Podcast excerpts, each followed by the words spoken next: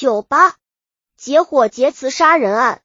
清朝同治年间，在江西万载县境内有一些无业的人，他们熟悉地形地势，了解多数人家的大概情况，东游西荡，到处探谁家有钱财，么时候可以去偷抢谁家等等。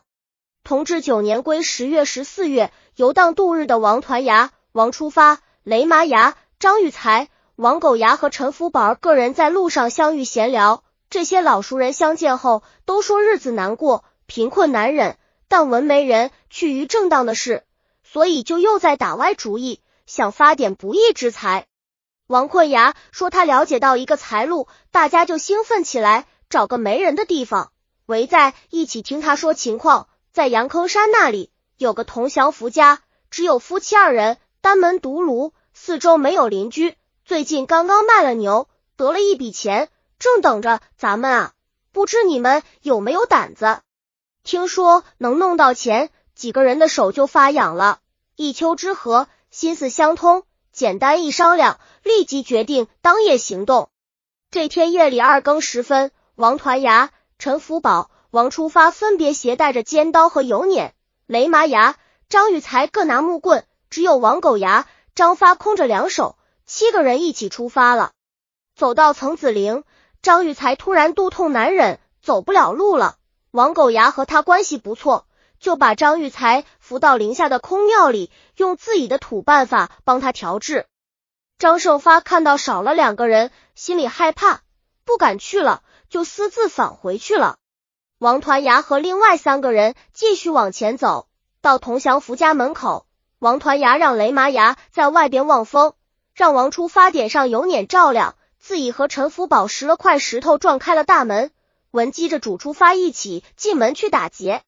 童祥福夫妇被撞门声惊醒，急意起身。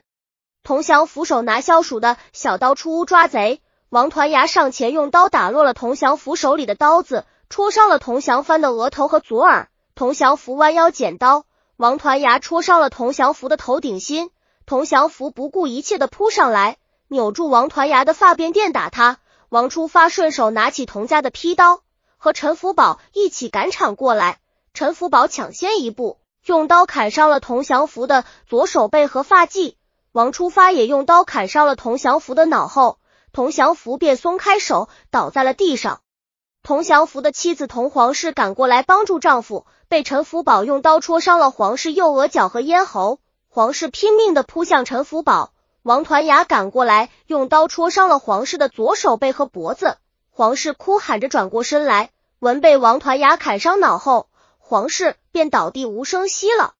同祥福夫妻因为伤势过重，很快便都死了。王团牙他们砍倒了皇室后，马上进屋分头搜劫钱财，用刀劈开了木柜，把值钱的东西带好，出门叫上放风的雷麻牙，四人迅速返回。走到曾子林下，找到了张玉才和王狗牙，几个人都怕王胜发会因为没得到好处泄露真相，又找到王胜发，把赃物按出力多少瓜分了。然后玉团牙让同伙随他去白凉带地方躲起来，王出发、王狗牙、张胜发随他一起去了。雷麻牙、张玉才和陈福宝各自另找地方藏起来了。第二天下午。童祥福的侄子有事找他，发现了童家人被杀死、钱财被抢劫的惨状，马上报告了保长，上报官府。官府立即勘验现场合体，差人捕凶犯。首先捉到了雷麻牙，他如实招供，还说出了王团牙葬祭的地方。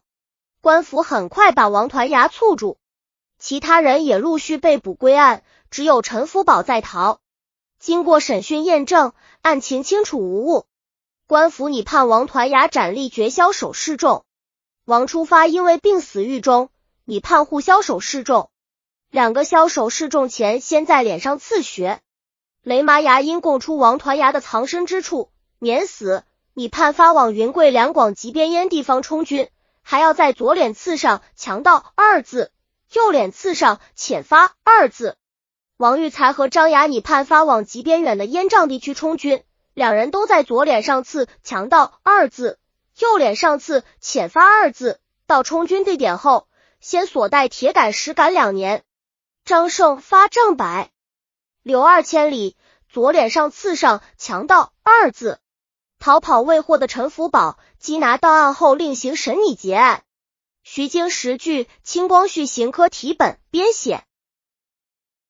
本集已经播放完了，喜欢的话记得订阅专辑，关注主播主页，更多作品在等你哦。